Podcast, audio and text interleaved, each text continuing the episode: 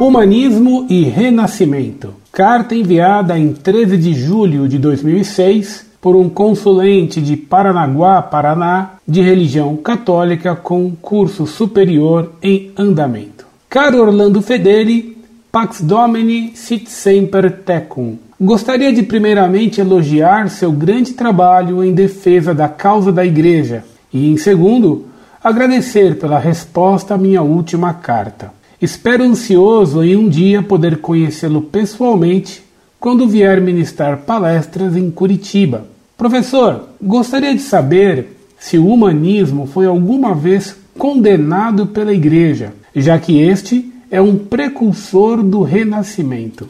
Erasmo de Roterdã fez duras críticas ao clero, mas, pelo que pude perceber, o mesmo não é detentor de grandes virtudes, como já li em alguns artigos de seu site. Entretanto, Erasmo foi amigo de Lutero e Thomas Moros. Este último foi canonizado pela Igreja como santo. Em que diferiam basicamente as críticas humanistas de Moros e Erasmo? Muitos ensinam que esses dois personagens da história clamavam por reformas no clero. Erasmo chegou a apoiar Lutero, mas afastou-se deste quando viu que seus interesses eram nada menos que a quebra da unidade da Igreja.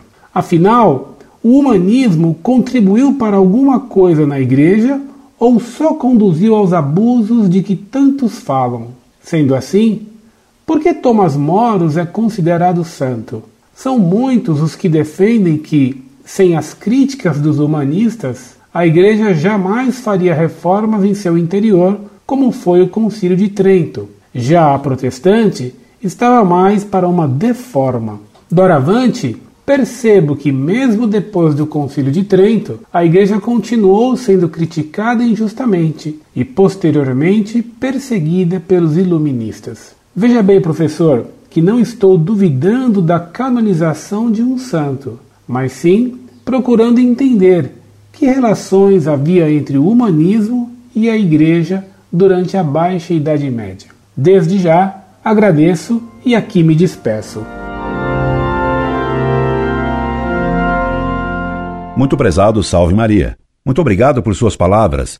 Reze a Deus por minha alma para que Deus não me condene, mas tenha misericórdia de mim. Humanismo é uma forma de idolatria, pois que coloca o homem como medida de todas as coisas, como princípio e fim de tudo, fazendo do homem um Deus. O humanismo é a grande apostasia realizada no Renascimento. Francis Ayates, em seu livro Giordano Bruno e a tradição hermética, afirma que foi a magia, com o auxílio da gnose, que começou a imprimir a vontade de uma nova direção. Página 180. Noutras palavras, a modernidade humanista foi gnose mais magia. O antropocentrismo do Renascimento teve seu triunfo final no Concílio Vaticano II. Hoje, o homem é o grande ídolo.